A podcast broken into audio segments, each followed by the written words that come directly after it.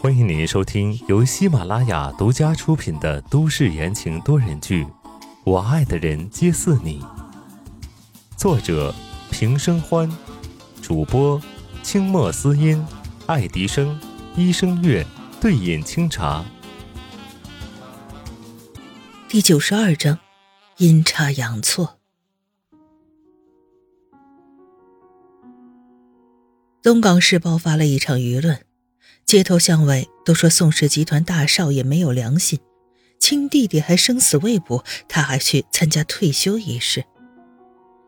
豪门家族里根本就没有亲情，为了钱什么都不要了。众人津津乐道，但对于当事人丝毫没有受到影响。今天上午，宋家旗下的私人会所对外开放。偌大的会场里全是熟悉的面孔。宋子妍身穿黑色的西装，一手把玩着袖口，冷着脸环视众人。他今天的任务很明确，代替宋时清完成今天的接任。宋子妍和宋时清的相貌本来就十分接近，现在他一言不发，阴沉着脸，把宋时清冷峻的样子学了个八九不离十。在场的人几乎都没有分辨出来。方琦则在身后跟着他，站在一臂远的地方，防止突发的状况。哎，宋总，不知道您弟弟好些了吗？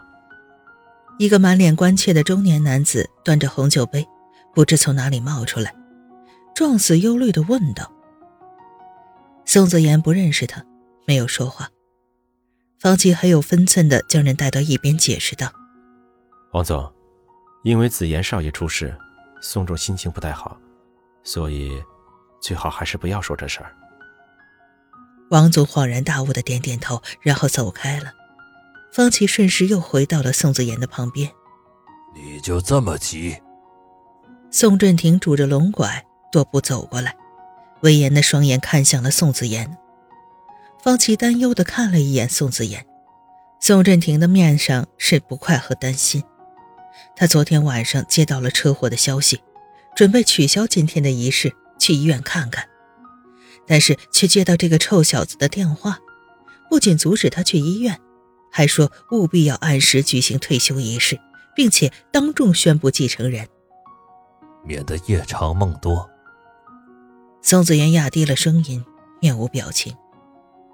宋振廷直视他，半晌又叹了口气：“唉。”罢了，等会儿仪式结束，就让我去医院看看子言那小子吧。宋子言蓦然的手一紧，心里不是滋味。他并不想骗爷爷，可是这件事情知道的人越少越好。还有一件事儿，宋振廷继续道：“今天上午，叶家提出了退婚，现在子言这种情况。”叶家不会把女儿嫁过来的。什么？宋子妍脸色一变，声音拔高：“不可以！”宋振廷被吓了一大跳。宋子妍知道自己的反应过激了，连忙咳了两声，冷声道：“这是子妍的事儿，我没有权利帮他做决定，等他醒了再说吧。叶家可等不起呀。”宋振庭摇了摇头，眼神掠过考量。宋子妍思考了一下，问道：“提出退婚的是谁？”宋振庭回答：“叶启阳。”宋子妍瞬间安心了，只要不是叶帆自己提出来的，那就没关系。他相信他。老头子，这事你就别管了，我会处理。你就把今天的事情做好吧。宋子妍学着哥哥的口吻和宋振庭讲话，心里别扭的很。宋振庭苦笑了一下，转过身离开了。这哥俩其实还真是一个臭脾气，他怎么可能认不出来？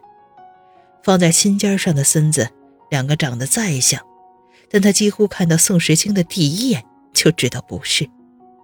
但是他没有拆穿。会所外面设计了一个钟楼，此时传来了报时声，时间到了。会场逐渐的安静下来，宋振庭一步一步的走到台上，看向了站在会场中央的宋子言，心里百万杂陈。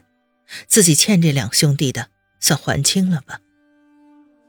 这头宋氏集团的下一任继任顺利开始，那头温之夏的案子也在开庭审理。庄严的法庭上，温林红着眼睛站了起来，声泪俱下的道：“从小，温之夏就不喜欢我和我妈妈，他恨我们抢走了他的家，但是，但是我没想到。”他竟然对我妈妈下毒手！我没有杀他！温之夏怒吼着反抗，但他刚刚一动作就被身边的狱警给牢牢的压住了。其他的，我什么都不要，只希望还给我妈妈一个公道。温林说到最后，气息都快没了。旁边的律师急忙扶着他坐下。温之夏愤怒的瞪着他：“明明就是于红故意的，是他自己掉下去的，不关我的事。”法官敲响了法锤，严肃道：“安静。控方律师，你还有什么要补充的吗？”律师站起来，拿出了一段视频，道：“我这里有一份视频。”是温之夏和于红双方在天台上争执的过程。说完，视频当场就放了出来。在视频里，温之夏和于红先是在说着什么，然后突然温之夏上前去掐住了于红的脖子，并且顺势将人推了下去，一气呵成。不是这样的，不是这样的。温之夏的心头漫上了惊恐，他突然明白。于红掉下去的前一刻，嘴角诡异的笑容，原来是打算玉石俱焚。短短半个小时，判决下来了。由于天台的视频作为第一证据，还有当时的目击者的证词，温之夏当场被判有期徒刑十年。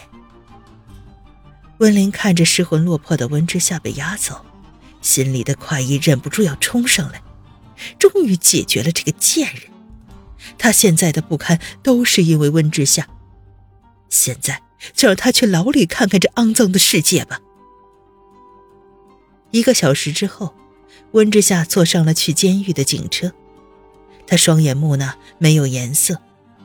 在牢里的时候，他并没有太过担心，因为他有叶帆，有江叔叔，他有宋时清。但是现在。所有的人都没出现，只剩下他一个人面对。